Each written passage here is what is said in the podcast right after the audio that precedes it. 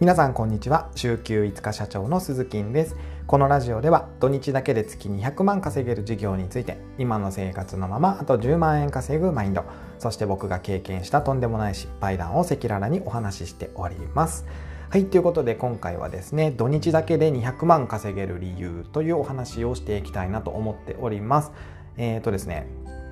まあ、結論結果から先に言うとですね僕がやっている結婚式の二次会の幹事代行業なんですけども、えー、結婚式自体が、まあ99、土日だからというね、まあ、単純な あの単純明快な、えー、結論になるんですけどもでもねあの99%が土日だからって言って月200万稼げる理由にはならないんですよね。そうで、まあ、本当のところはですね、えっと、信用信用を積み上げてきたからだと僕は思ってます。はい、えー、土日だけで200万円稼げる理由としては、えー、信用を積み上げてきた。信用をずっと貯めてきたからっていうのが原因、えー、原因というかまあ理由かなと思っております。えー、っとですね僕は脱サラしてすぐに、えー、と前回のちょっと放送でもお話ししたんですけども年収が50万ぐらいだったんですよ。年年収がね。はい。えー、もうほんとどん底な生活を送っていたんですけどもその時のね、えーと、二次会1本、えー、プロデュースするサービス料金っていうのがだいたい12万から17万ぐらいですね。で、えーと、高いなと思う人もいるかもしれないんですけどこれあのあれですよここに二次会で使う、えー、景品ゲームの景品代だったりとかあとはまあカメラマンのお金だったりとかあとは他にもスタッフたくさん必要なのでスタッフの給料とか、えー、もちろん打ち合わせとか商談とかの、えー、交通費とかね。あとうちは事務所はも当時あったんですけどえーと、人を呼べる事務所がねあったんですけど基本的にはお客様のご自宅の近くの、まあ、コメダとかカフェとかそういったところに伺ってお話をしていたので、まあ、今もそうなんですけどなんでまあその時の飲食代ですねもうこちらで経費でお支払いしているので、まあ、そういった分とかをね全部、えー、経費で払っているんですけどもそういったものを、えー、諸経費全部含めていくとですね、まあ、売上からですねどんだけ利益残るかっていうとまあ本当安かったら56万とか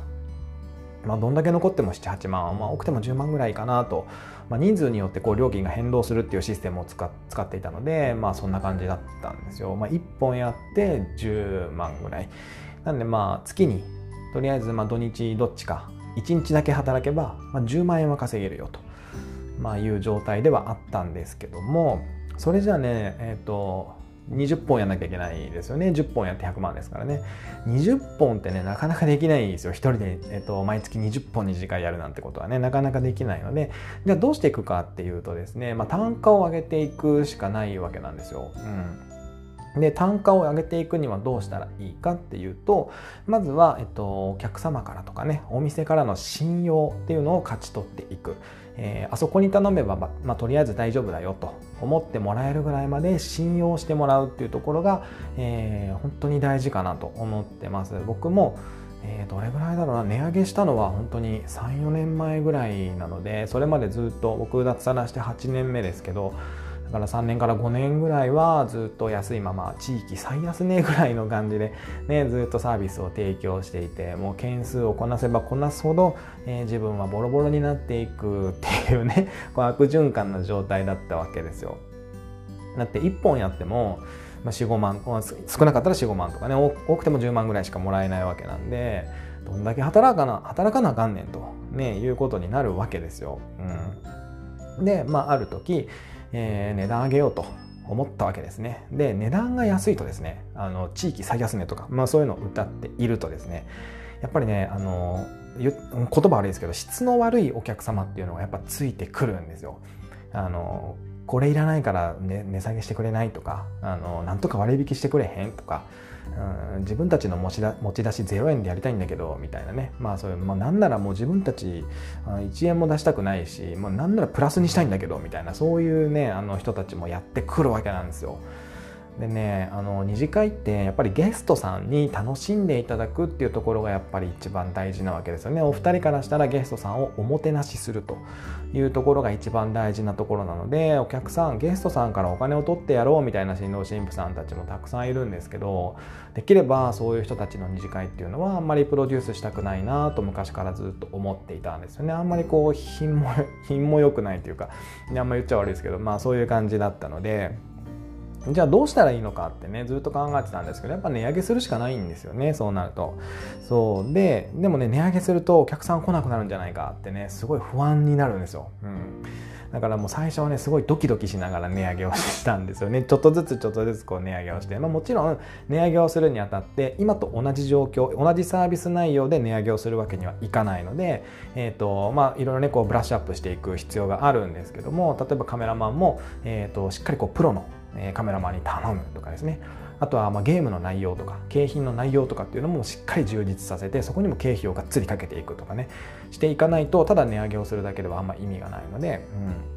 うん、まあでも利益率はちゃんと保ちつつ、えー、自分で、え外注せずにですねあの自分でやれば利益率うち70%とか65%ぐらいなんで、えー、まあ、それぐらい取れるように、え、しっかりちょっと値上げをしていこうかなと思って始めたわけなんですよ。でねこれ値上げをするとですね何が起こるかっていうとですねあの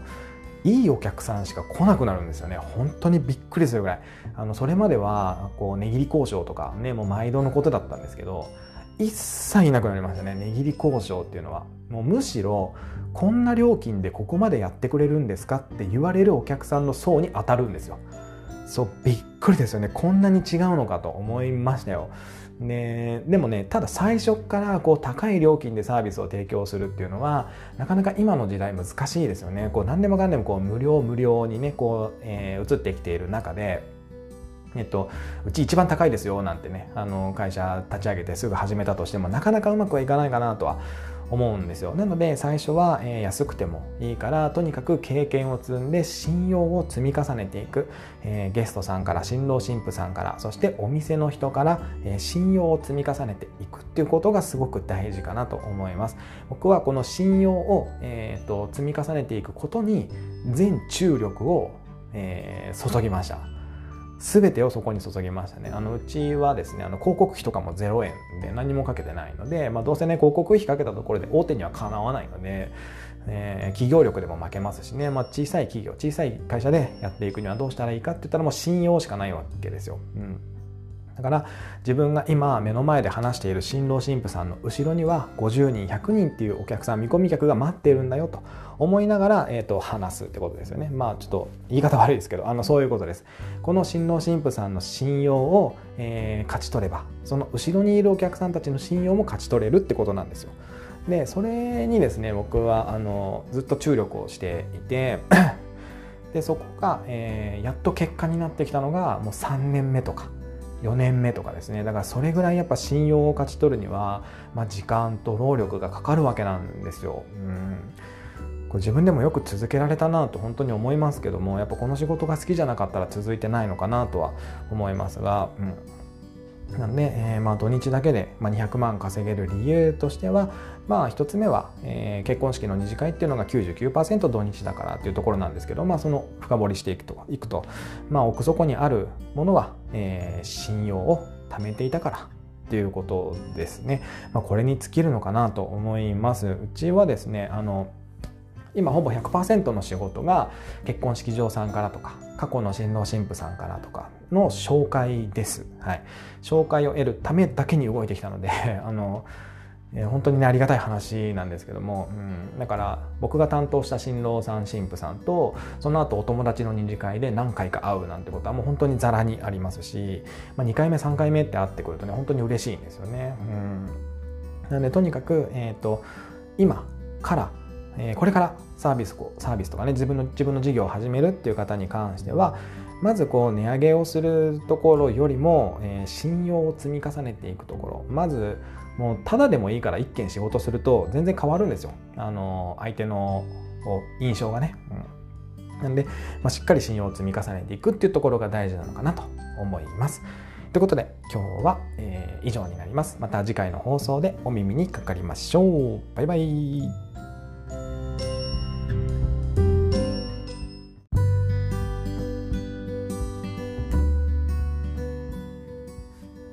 皆さんこんにちは。週休5日社長の鈴木です。このラジオでは土日だけで月200万稼げる事業について今の生活のままあと10万円稼ぐマインドそして僕が経験したとんでもない失敗談を赤裸々にお話ししております、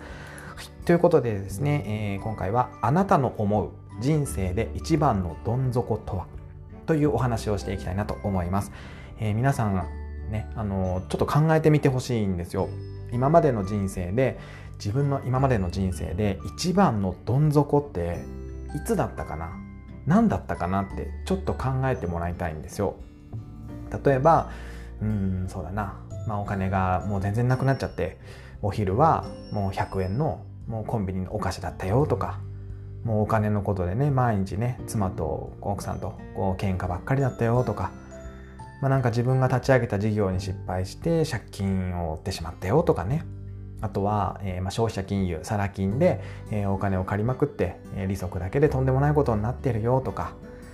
え、まあなんかこう病気で、ね、例えばまあ盲腸とか虫垂炎とかで、えまあ、緊急入院して緊急手術したよとか、ね、あれ入院ってねものすごい嫌なんですよね。そういろんな管つながれるしね、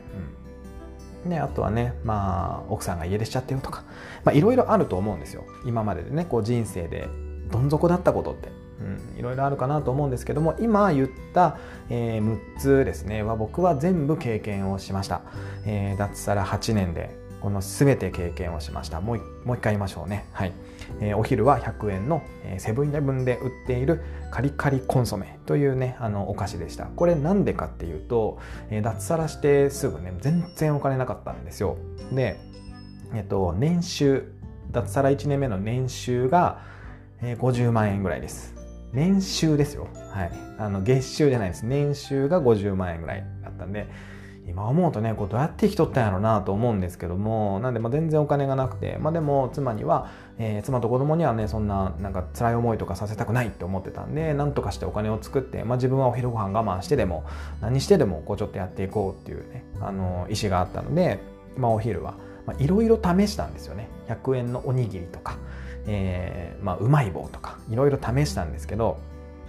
一番腹持ちが良かったのがセブンイレブンのカリカリコンソメっていうねあのじゃがりこみたいなあの入れ物に入っているお菓子なんですけどあれね、えっと、コンソメとチーズと両方味があって、まあ、気分によってこう味を変えたりするんですけども、まあ、結局100円だよということですね。まあこれが一番腹持ちが良くてで味も美味しくてっていう感じでこれをずっと食べてた覚えがあります、えー、太りましたねこれね。はい。食べてないのにね他のもの食べてないのにねお菓子食べると太るんですよね、はい、で、えーと、お金のことで毎日妻と喧嘩ですよね。あの僕が脱サラした時はですねちょうど妻の、えーと、お腹の中に子供が妊娠していることが分かったタイミングだったんですよ。もうほんとドンピシャで最悪なタイミングで脱サラしたなと思うんですけどなんで、妻には本当に感謝ですよね。やってみたらって言ってくれたので本当にありがたいなと思ってやっぱ日々感謝はしております。でやっぱりねそのお金が全然ないので、まあ、外食もできないしなんか記念日にプレゼントあげることもできないし、えー、子供の誕生日に何かあげるっていうこともね本当にできなかったんですよ。もうおむつすら買えないミルクすら買えないとかね。そりゃそうですよね。年収が50万しかないんで何も買えないのは当然なんですけどだからねもうお金のことで毎日毎日妻と喧嘩してました。もう家帰るの嫌で嫌でしょうがなかったんですよ。また今日も帰ったら怒ってるんだろうなと思って自分が悪いのにね。そう妻は何も悪くないのに。うん。でえっとまあちょっとね調子が、やっと出てきたのが、まあ、3年目ぐらいですかね。そう。であの調子に乗ってですね、まあ、人雇おうと思って。で、まあ、お金もいるしと思って。あの日本政策金融高校からですねお金を借りましてですねでね、えっと、350万ぐらい借りたのかな。それがね、3ヶ月ぐらいでなくなりましたね。そう、アホでしたね。あの、人件費に使うお金を借金で借りるべきではないと、そこで、あの、分かりましたね。はい。えー、仕事もないのに人を雇ったのが、まあ、原因だったんですけども、ま、今考えると何しとったんやろうなと思いますけども、その時はね、もう分かんなかったんでね、こう、調子に乗ってやってたんですけども。で、えー、さらにね、え、従業員を解雇するわけにはいかないと、ね、なんか変な意思があってですね、えー、サラ金でお金を借りまくるということですね。もうアコムとかプロミスとか、えー、まあいろんなところをですねこう回ってですねあのお金を借りるんですね。これね一社借りちゃうともう癖になるんですよ。こんなすぐお金って借りれんの？みたいな。もう30万とかもうそれぐらいの金額がねポンって借りられるんですよ。もう嘘やろと思うんですけどね。でまあ5社ぐらいからもう借り入れをしてもう散々ですよね。金利が18%なのでもう全然元金が減っていかないというね、まあ、まだ返している途中ですけども。はい。で、えーまあ、サラ金で5社から借り入れをすると。でねまあそんな時ですよ。そうもうこれどん底やな。もうやっべえな。もう会社潰すかみたいな時に、えー、めちゃくちゃお腹が痛くなったんですね。で1週間ぐらい我慢したんですけどもこれ耐えられんぞと言ってですねあの近くのクリニックに行ったんですよ。そしたらねあのえーとまちょっとね汚い話なんですけど、ま、肛門からこう指を入れられて、えー、腫れてるねって言われたんですよ。そうと思って。で、まあ、薬飲んでくださいって言われて、まあ、2週間分ぐらい薬もらったんですけど、まあ、1週間ぐらい飲んでもね全く痛みが引かないんですよ。本当に痛い。もう耐えられないぐらい痛い。でこれちょっとおかしいなと思ってあの近くのね私立病院みたいなところに行ったらですねいやいやいやいやと。あの何もそんなとこ腫れてないぞとお尻の中は腫れてないぞとあのただの虫垂炎だって言われてですね。で今今にも破裂しそうだって言われたんですよ。で破裂したらもう手がつけられないから死ぬかもしれないって言われて、うん、でも僕ねその3日後ぐらいに、えー、大事な仕事が入ってたんですよ。あの結婚式の二次会の幹事代行の、えー、プロデュース司会進行ですねが入っていたので「いやちょっと今無理なんですよ手術すんの」って言って。言ったらですねあの 病院の先生がですね34人ぐらい出てきましてですね急にあのブワーって出てきてですね「お前掘っちゃうか」と、まあ、そんなきつい言い方はしないですけど、ね、まあ言ったら「お前掘っちゃうか」と。もう今すぐ手術しやな死ぬ言うてんのに何言うとんねんっていう話になってですねめっちゃ怒られましてですね あの優しく。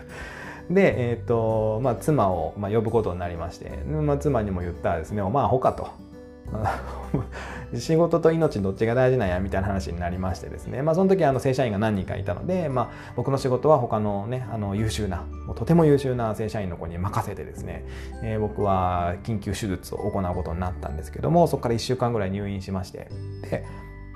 そのね入院してる間にいろいろやっぱ時間があったんで、まあ、本読んだりとかいろいろ考えたりとかしていてでね結局気づいたんですよね。あのダメだなと。そう。今のままじゃダメだなと、えー、気づいてしまったので、まあ、潰すことにしましたね。もう社員にも全員ごめんねって言ってあの謝って、えー、解雇させていただきましてそう。でですねえー、まあ一回会社を潰したという形ですね。で、まあ最後の妻が家出するっていう話なんですけど、これはね、あの、えー、僕がその中水炎で入院する前とかですね、まあ脱サラしてすぐとか3年とか、それぐらいの時ですけども、まあ、あまりにも僕がもう家に帰ってこなさすぎて、で、家帰ってきてももうずっとこうなんかこうツンツンツンツンしてるから、もう本当ダメだったんでしょうね。もう2回ぐらい家出しましたね。もう無言で出ていくんですよ 無言であの子供置いてねでそうすると僕次の日仕事とかあってもね行けないじゃないですかで僕めっちゃ困るんですよでそれも分かってて家出をするんですよね。そうあの確信犯ですね。はい。まあそんなことでねえーと、人生で一番のどん底を皆さん何を想像したかなと、えー、思うんですけどももしねよかったらこうコメント欄で教えていただければと思います。僕よりあのどん底の経験をしてる人がいたらあのぜひあの友達になりたいなと思っております。心の底から、はい、あのなかなかこうどん底経験を共有し合える仲間っていうのはね僕の周りにはあんまりいないので、まあ、僕リアルで友達っていうのも23人しかいないんで、まあ、みんなも会社員ですしそのどん底経験とかはしてないんでねこういうところであのどん底経験をされてる方とつながれたらめちゃくちゃ嬉しいなと思います。やっぱりね、こう仲間がいるってね、すごい心強かったりしますよね。この音声配信をしているのも、やっぱりこう同じような仲間とつながれたらいいなって思って、あの音声配信をしていたりします。なのでね、ぜひ、あの、どん底経験あるよ、こんな経験あるよ、もう鈴木により全然すげえよ、みたいな人いたら、ぜひ教えてもらえると嬉しいです。ということで、えー、今回の放送は以上になります。また次回の放送でお会いしましょう。ああ、お耳にかかりましょう。では、さよなら。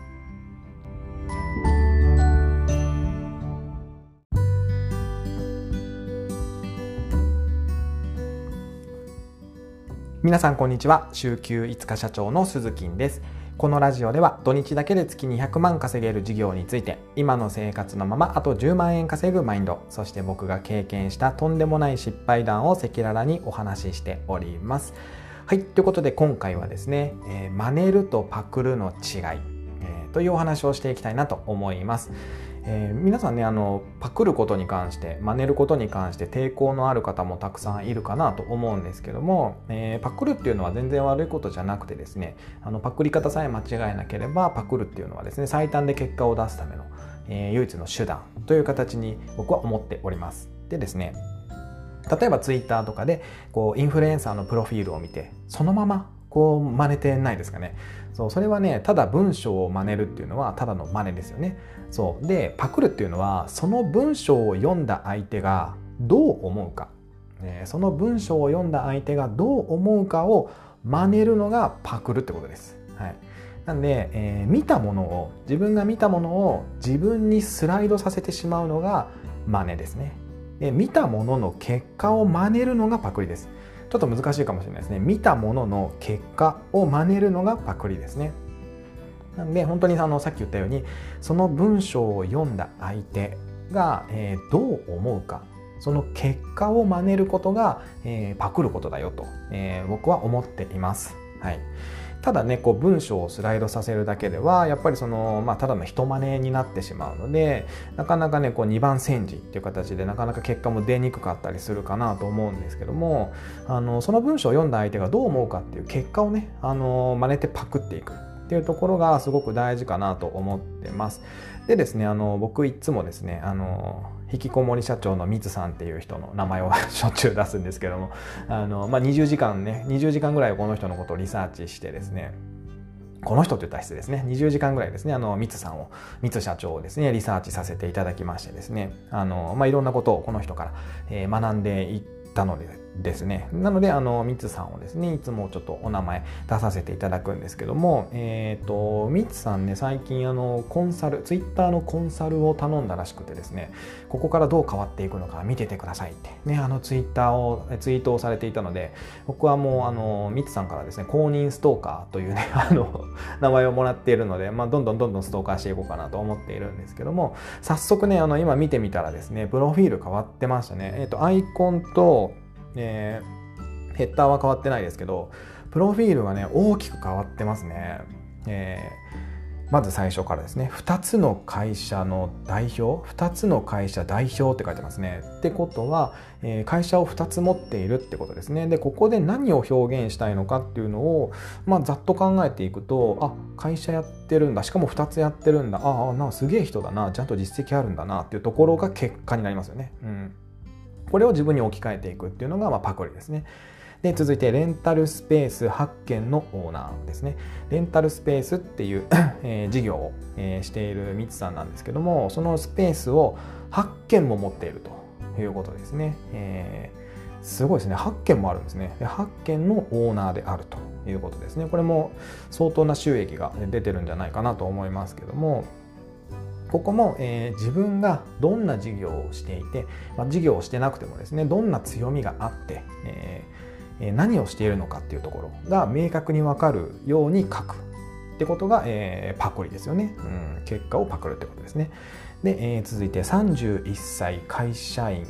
え、からレンタルスペースと出会う。から副業未経験でもできそう。から5ヶ月で初期費用を回収。からコツコツ店舗拡大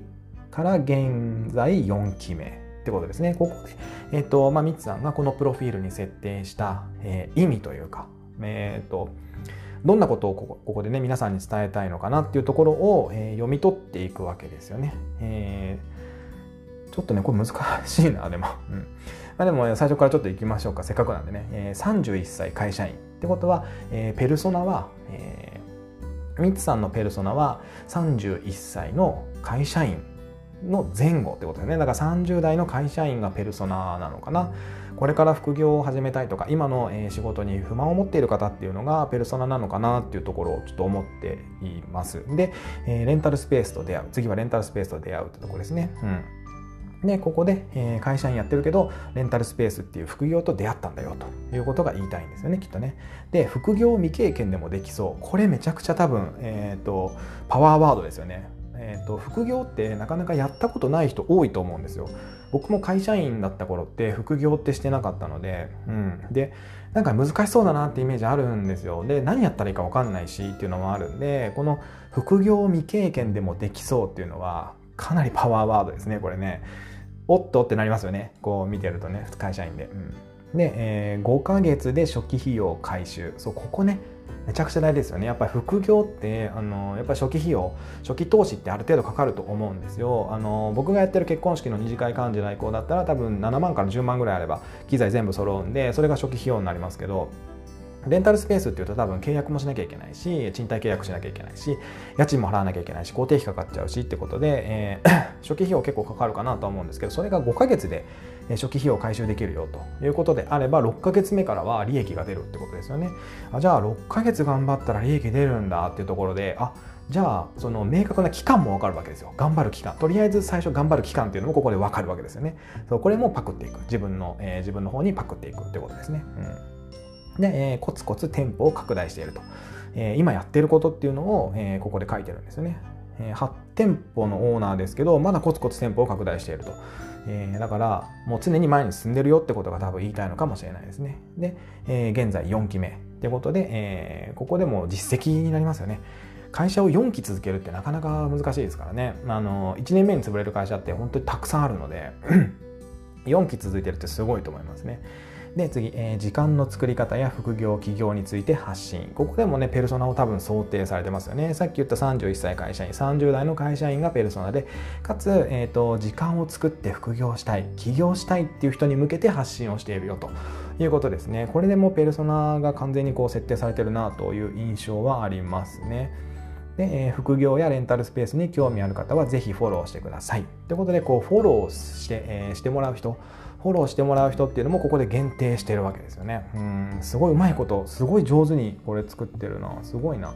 えー、僕後でパクりますこれ。はい、で、えー、4月に書籍出版予定これすごいですよね。なかなかこう本出すってハードル高くないですか？どうやって本出すんだろうって思いますもんね。でこれを書くことであこの人すげえ人なんだっていうのがね分かりますよね。で、えー、次ミニマリストですね。物を持ってない。もうほとんど物を持ってないっていうことですけどもミニマリストって書いてあります。なんでここでね、えー、引きこもり社長のミツさんがどういう人なのかっていうところもちょっとプライベートもさらけ出してるのかなというところですね、まあ、さらに次2歳の娘と愛犬が癒しっていうことで、えー、家族がいるんだなっていうところもこれ親近感を分けますよね。あこんなにこう2つの会社の代表をやっててもう4期も続いてレンタルスペース8件もやっててもう本も出すすげえ人なのに、まあ、2歳の娘と愛犬がいる。あ俺も一緒だぜみたいなねこう共感っていうところをね持ってきてるのかなと思うんですけどもね。うん。えー、これがですね、えー、僕なりの、えー、分析、えー、リサーチ。ですねでこれを自分にこうどう当てはめていくのか、え、これを読んで相手がどう思うのか、え、その結果を自分に当てはめていくっていうところが上手にパクっていくっていうことかなと思います。はい、なので僕ちょっとこれ後でみちさんのえー、っと見ながらこのプロフィール見ながらちょっと自分でも、えー、自分にですね置き換えてパクっていきたいなと思っていますので後でちょっとやってみます。はい。ということで今日はですね真似るとパクるの違いというお話をさせていただきました。最後まで聞いていただきまして本当にありがとうございます。えー、これもですね、みつさんのパクリです。みつさんもいつも言ってます。はい。最後まで聞いていただき本当にありがとうございます。また次回の放送でお耳にかかりましょう。バイバイ。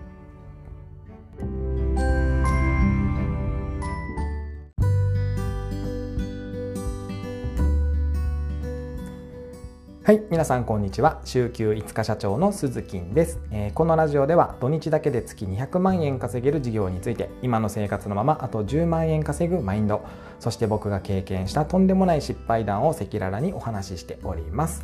はい、ということで今日はですね、男が家事を手伝ってはいけない理由というお話をしていきたいなと思います。これもしあの女性の方が聞いてたら、じゃあお前って思うかもしれないんですけども、あのそれはね、ちょっと勘違いなので、ちょっとちゃんと話を聞いていただければなと思います。えっと、これね、男が家事を手伝ってはいけない理由ってことなんですけどこれ僕も気づくのに、えー、と結婚してから8年ぐらいかかりましたね。うんそもそも僕8年間結婚して8年間はずっと手伝うっていう認識でいました。あの皆さんと同じようにね。でもそもそも手伝うっていう認識でいることが間違ってるんですよ。そう。なんでかっていうとだって奥さんが家事をしなきゃいけない理由って明確に答えられる男性の方いますかね？専業主婦だから？そんな理由あります？別にそんな法律ないですよどこにもね。そうそんな条例も何もないし奥さんが家事をしなきゃいけない理由なんていうのは一つもないわけですよ。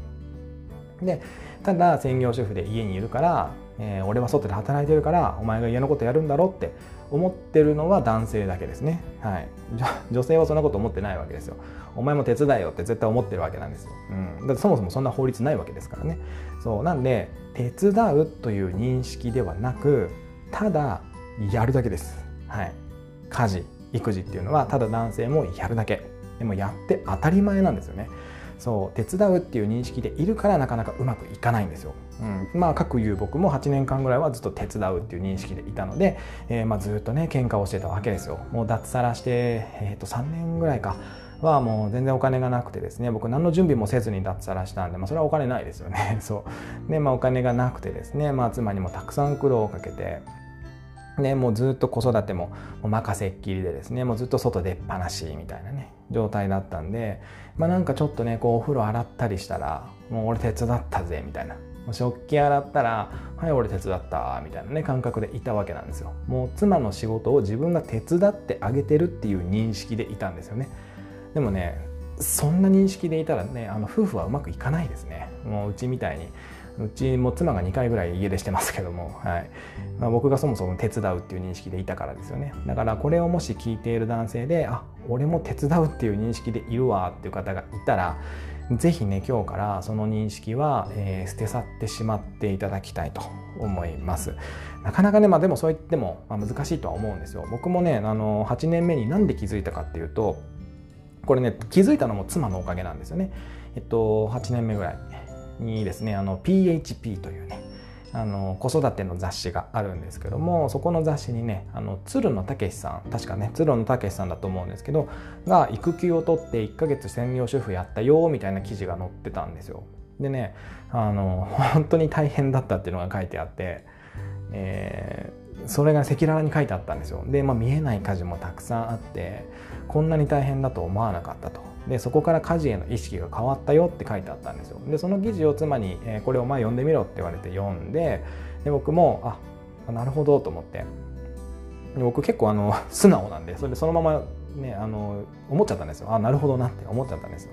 でなるほどなって思ってで僕もその時もう本当に必死で仕事取ってたんで全然仕事なくてあの大変だったんですけど 3, 3日間休み取ったんですよねがっつり。その3日間休み取って専業主婦やろうと思って。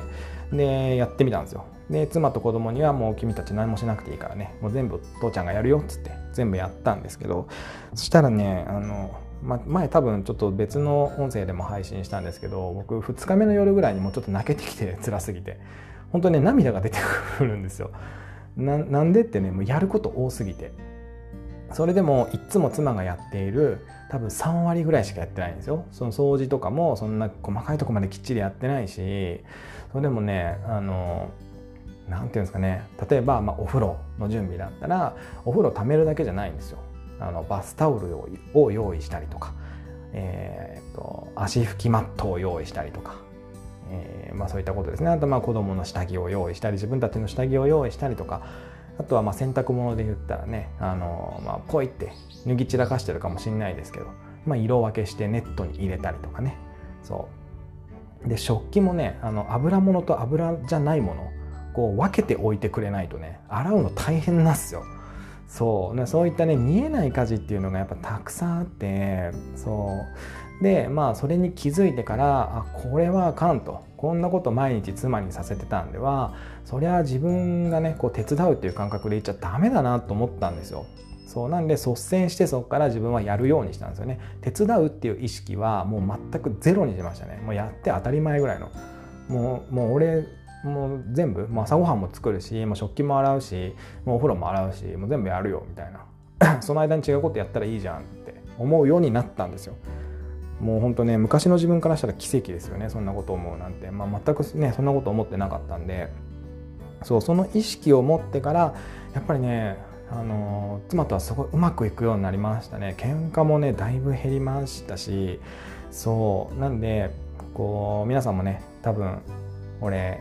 手伝ってるぜって思ってる人いっぱいいると思うんですけど男性の方ね。多分奥さんが思ってる、えー、点数だと多分あなたの点数は5点ぐらいだと思います。僕はもう点数もつけられないマイナスだって言われましたけど、まあ、ちょっと俺手伝ってるぜって思ってる人ね。奥さんにちょっと自分の点数聞いてみるといいかもしれないですね、えー、多分厳しい奥さんだったら5点って言われると思います。僕の友達は言われてましたね。あの散々俺めっちゃ頑張っとんでみたいなこと言ってたんですけどあの陰で奥さんに聞いたらねあ5点だねって言ってましたね。もうひどいなと思って。まあでもそうそうなんですよ。やっぱ男性ってその女性が家事をしなきゃいけない育児をしなきゃいけないやって当たり前だって思ってるから自分が手伝うっていう認識でいるわけなんですよね。そう。だから、えー、今日のね今日のお話男が家事を手伝ってはいけない理由っていうのは、えー、そういうことです。男が家事を手伝うんじゃなくてやって当たり前だということですよ。そう。だと本当にこれ何回も言いますけどあの女性がやる理由一個もないですからね、うん、で、えー、これねあの本当ね正直なところねあの最初は大変です最初は大変その意識改革をするのはすごく最初は大変なんですけどやってみるとね全部うまくいくんですよ本当に。っていうのも家の中っていうのは奥さんで成り立ってるんですよ。わかりますかね？家の中の、えー、太陽は奥さんです。なんで奥さんが笑って、えー、光り輝いてくれていれば家の中っていうのはもう輝きます。でも奥さんの顔が曇ってたりとか奥さんの意識が曇ってたりとかするとやっぱり家の中も曇ってくるし奥さんが泣いてたらもう家中泣いちゃうと。ね、あのそういうことですよ。本当に奥さんっていうのは家の中の太陽なんでずっと輝いていてくれなきゃいけないわけです。でそのために男性がいるわけですよ。女性を心地よくさせるために男性がいるんですよね。そうここはねあの皆さんちょっと勘違いをしてほしくないです。あの俺が女性を あの子供と奥さんを養ってるんだって思ってる男性たくさんいると思うんですけどそう女性はね一人でも生きていけますからね最悪ね。男性の方こそ捨てられたらもう生きていけないですよ多分。そうなんでねあの奥さんをしっかりこう輝かせてあげる。え奥さんは太陽だよっていうところをしっかりこう意識して、え奥さんに接してみてください、えこれはねあの本当にさっきも言ったんですけど妻妻の名言なんですよ。男は女性を、え心地よくさせるために生きてるんだと。びっくりするぐらいのあの、まあ、爆弾発言ではあるんですけども男は女性をえー、心地よくさせるために生きてるんだぞと。僕はねこの教えをずっと守っているわけですよ。だからま妻が何を言おうがね どんな理不尽なことを言おうがそれって私が心地よくなる言い方なのかなって言われると ごめんなさいってなるわけなんですけどもね。はい。でもそれでいいんですよ、ね、奥さんが輝いてれば自分も輝けるんですから。ね、もう徹底的に尽くしたらいいかなと僕は思ってます。今奥さんとそのね関係性で悩んでる方もしいるんだったらまず徹底的に一回尽くしてみてください。でねあの尽くした分って男性が女性に尽くした分っていうのは必ずね奥さん見てるんですよ。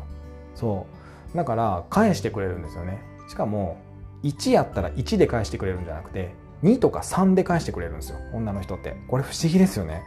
そうこれ本当にそうなんですよあの一回本当にやってみるといいと思いますっていうかねやってくださいうまくいってない人は。だって今あなたの考え方でやってうまくいかないでしょ？だったらもう他の人の考え方聞いてやってみるしかないですよ。そう。一回やってみてほしいです本当に。でやってどうなったかをまたちょっとコメント欄とかで教えてもらったらねあのめっちゃ仲良くなれそうな気がしますその人とは。はい。ということで、えー、やばい、10分経っちゃうね、えー、男が家事を手伝ってはいけない理由っていうのはですね、えー、そういうことでございました。男は家事を手伝うんじゃなくて、ただやるだけ、女性を心地よくさせるために生きてるんだよってことです。また次回の放送でお会いしましょう。バイバイ。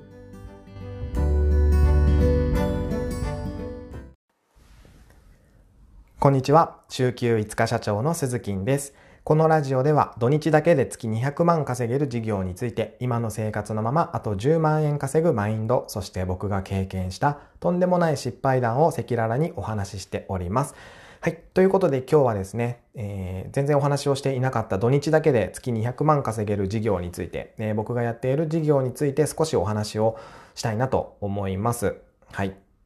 えっとですね、結婚式の二次会幹事代行というですね、まあ本当にひどいぐらいに認知度が低い、え、業種なんですけども結構大阪とか名古屋とか東京ではですね、えー、認知度が結構高かったりもします。えー、名古屋とかだとね結婚式の二次会って、えー、半分以上が僕らみたいな業者が入るような形になってます。というのもですね、二次会をやる会場さん、えー、要は結婚式場さんだったりとか、街中のカフェとかレストランだったりっていうのが二次会業者と、えー、もう完全に提携をしていて、二次会やるんだったらもうここ通してやってくださいねというところがもう一般的に名古屋とかではもう広まってきているので、えー、半分以上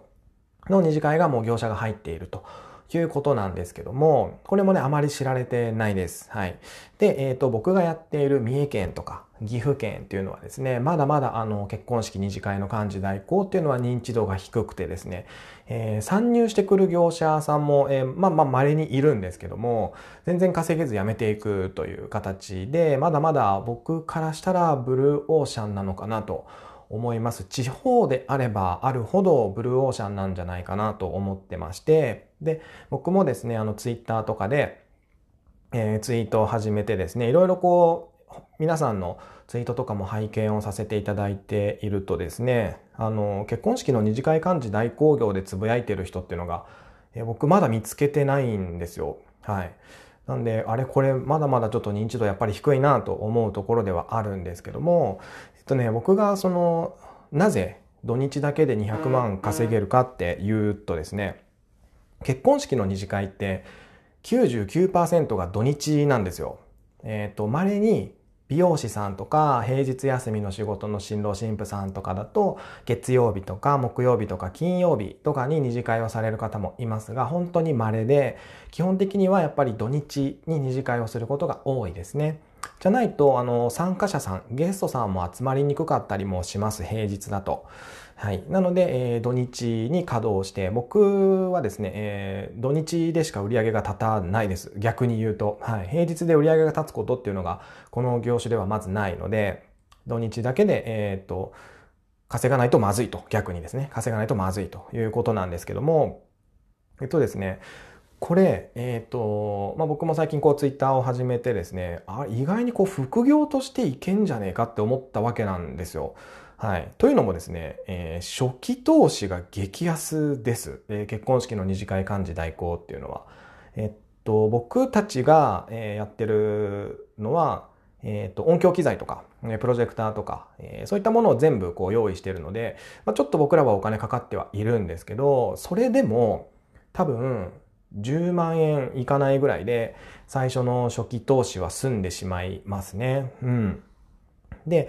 えっと、あとはですね、1回の二次会で、まあ、準備から片付けまでだいたい4時間ぐらいですね。で、4時間の稼働で、うちだったら、えー、23万8000円ぐらいとか、えー、27万8000円とかっていう売り上げが立ちます。1回で。はい。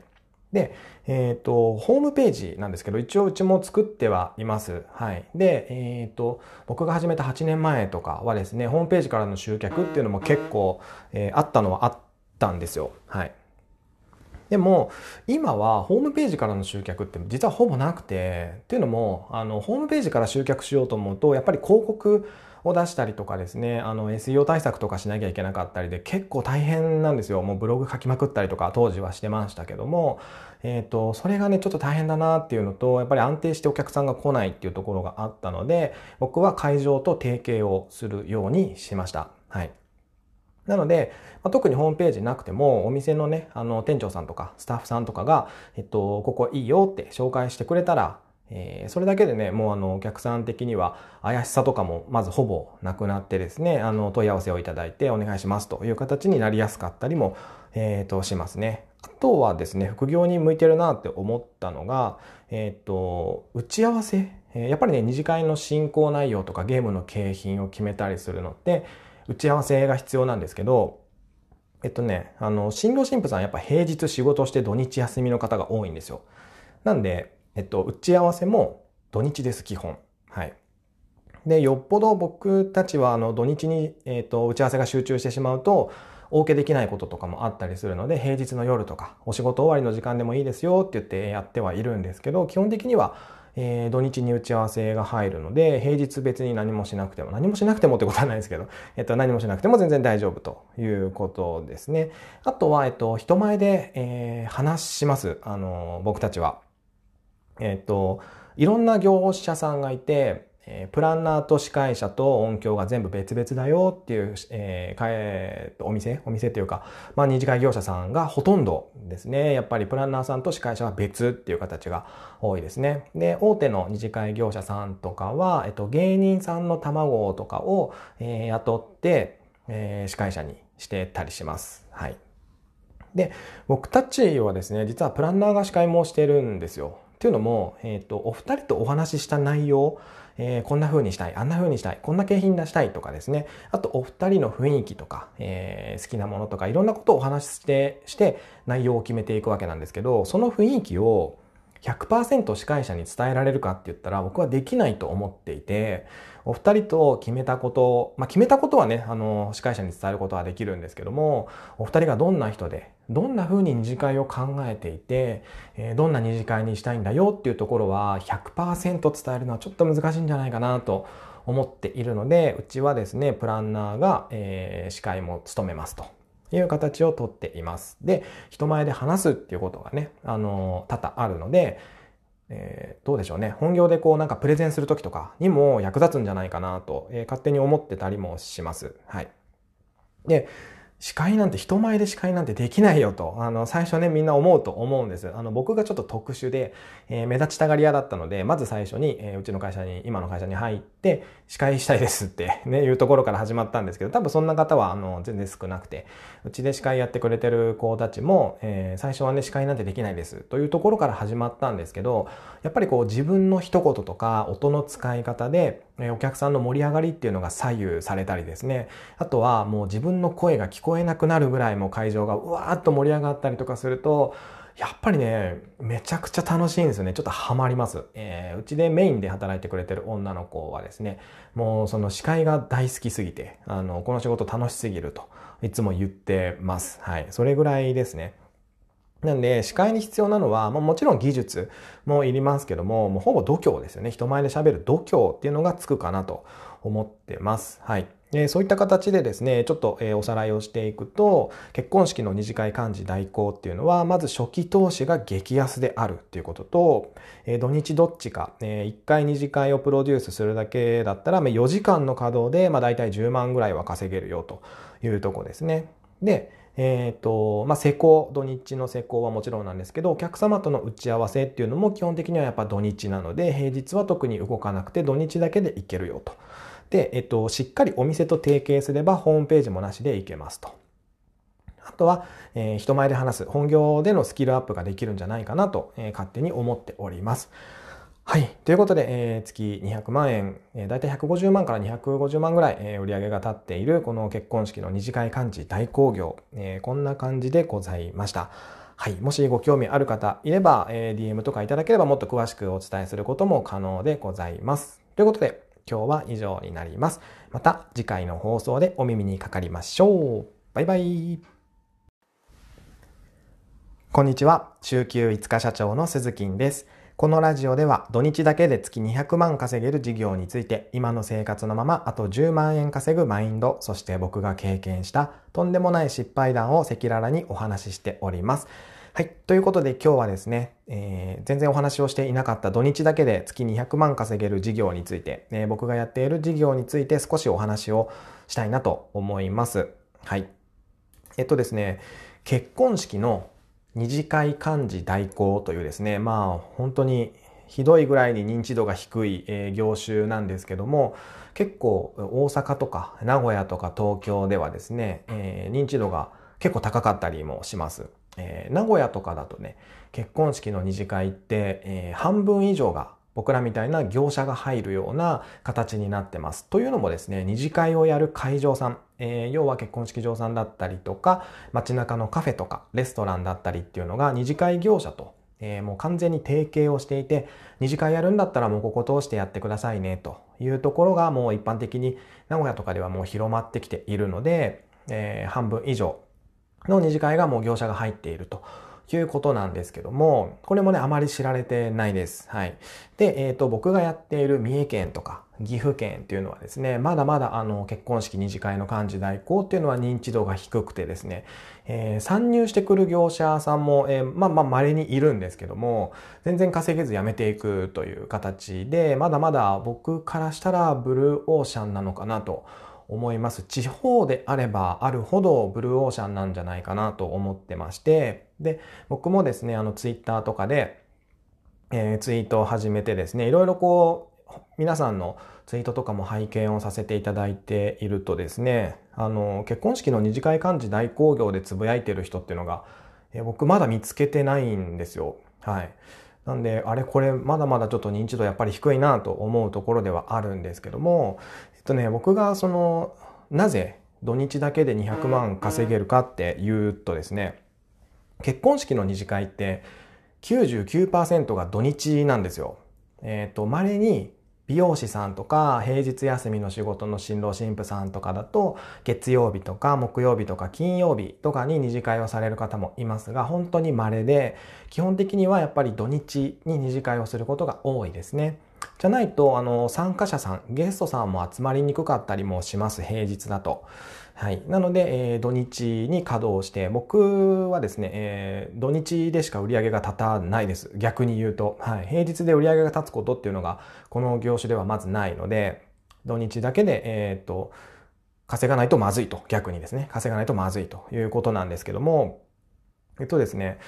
これ、えっ、ー、と、まあ、僕も最近こうツイッターを始めてですね、あ、意外にこう副業としていけんじゃねえかって思ったわけなんですよ。はい。というのもですね、えー、初期投資が激安です。えー、結婚式の二次会幹事代行っていうのは。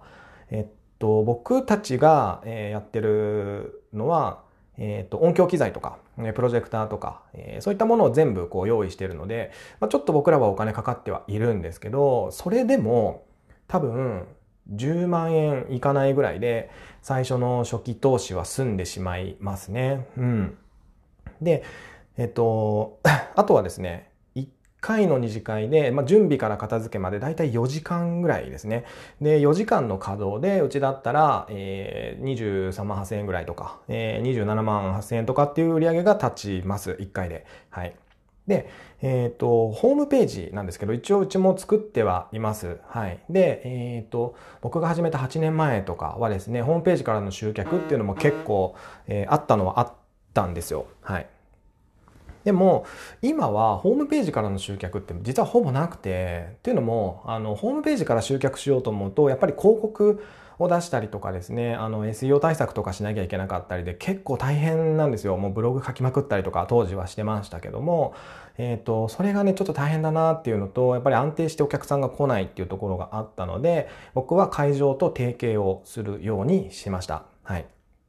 なので、まあ、特にホームページなくても、お店のね、あの、店長さんとか、スタッフさんとかが、えっと、ここいいよって紹介してくれたら、え、それだけでね、もうあの、お客さん的には怪しさとかもまずほぼなくなってですね、あの、問い合わせをいただいてお願いしますという形になりやすかったりも、えっ、ー、と、しますね。あとはですね、副業に向いてるなって思ったのが、えっ、ー、と、打ち合わせ。やっぱりね、二次会の進行内容とかゲームの景品を決めたりするのって、打ち合わせが必要なんですけど、えっとね、あの、新郎新婦さんやっぱ平日仕事して土日休みの方が多いんですよ。なんで、えっと、打ち合わせも土日です、基本。はい。で、よっぽど僕たちはあの土日に、えっと、打ち合わせが集中してしまうと、お受けできないこととかもあったりするので、平日の夜とか、お仕事終わりの時間でもいいですよって言ってやってはいるんですけど、基本的にはえー、土日に打ち合わせが入るので、平日別に何もしなくても、何もしなくてもってことはないですけど、えっと、何もしなくても全然大丈夫ということですね。あとは、えっと、人前で、えー、話します。あの、僕たちは。えっと、いろんな業者さんがいて、えプランナーと司会者と音響が全部別々だよっていう、えー、え、お店お店っていうか、まあ、二次会業者さんがほとんどですね。やっぱりプランナーさんと司会者は別っていう形が多いですね。で、大手の二次会業者さんとかは、えっと、芸人さんの卵とかを、えー、雇って、えー、司会者にしてたりします。はい。で、僕たちはですね、実はプランナーが司会もしてるんですよ。というのも、えっ、と、お二人とお話しした内容、えー、こんな風にしたい、あんな風にしたい、こんな景品出したいとかですね。あと、お二人の雰囲気とか、えー、好きなものとか、いろんなことをお話しして、して内容を決めていくわけなんですけど、その雰囲気を100%司会者に伝えられるかって言ったら僕はできないと思っていて、お二人と決めたこと、まあ、決めたことはね、あの、司会者に伝えることはできるんですけども、お二人がどんな人で、どんな風に二次会を考えていて、えー、どんな二次会にしたいんだよっていうところは100%伝えるのはちょっと難しいんじゃないかなと思っているので、うちはですね、プランナーが、えー、司会も務めますと。いう形をとっています。で、人前で話すっていうことがね、あの、多々あるので、えー、どうでしょうね。本業でこうなんかプレゼンするときとかにも役立つんじゃないかなと、えー、勝手に思ってたりもします。はい。で、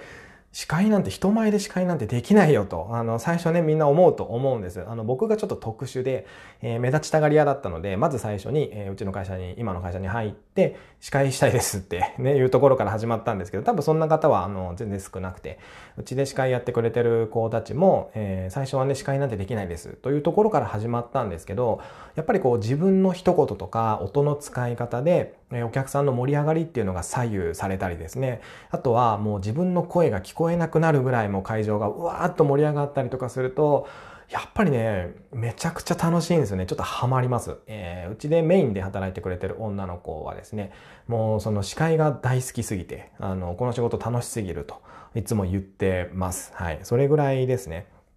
なんで、司会に必要なのは、ま、もちろん技術もいりますけども、もうほぼ度胸ですよね。人前で喋る度胸っていうのがつくかなと思ってます。はい。えそういった形でですね、ちょっと、えおさらいをしていくと、結婚式の二次会幹事代行っていうのは、まず初期投資が激安であるっていうことと、え土日どっちか、え1回二次会をプロデュースするだけだったら、ま4時間の稼働で、まあ大体10万ぐらいは稼げるよというとこですね。で、えっ、ー、と、まあ、施工、土日の施工はもちろんなんですけど、お客様との打ち合わせっていうのも基本的にはやっぱ土日なので、平日は特に動かなくて土日だけで行けるよと。で、えっ、と、しっかりお店と提携すればホームページもなしで行けますと。あとは、えー、人前で話す、本業でのスキルアップができるんじゃないかなと、えー、勝手に思っております。はい。ということで、えー、月200万円、えー、だいたい150万から250万ぐらい、えー、売り上げが立っている、この結婚式の二次会幹事大工業、えー、こんな感じでございました。はい。もしご興味ある方いれば、えー、DM とかいただければもっと詳しくお伝えすることも可能でございます。ということで、今日は以上になります。また次回の放送でお耳にかかりましょう。バイバイ。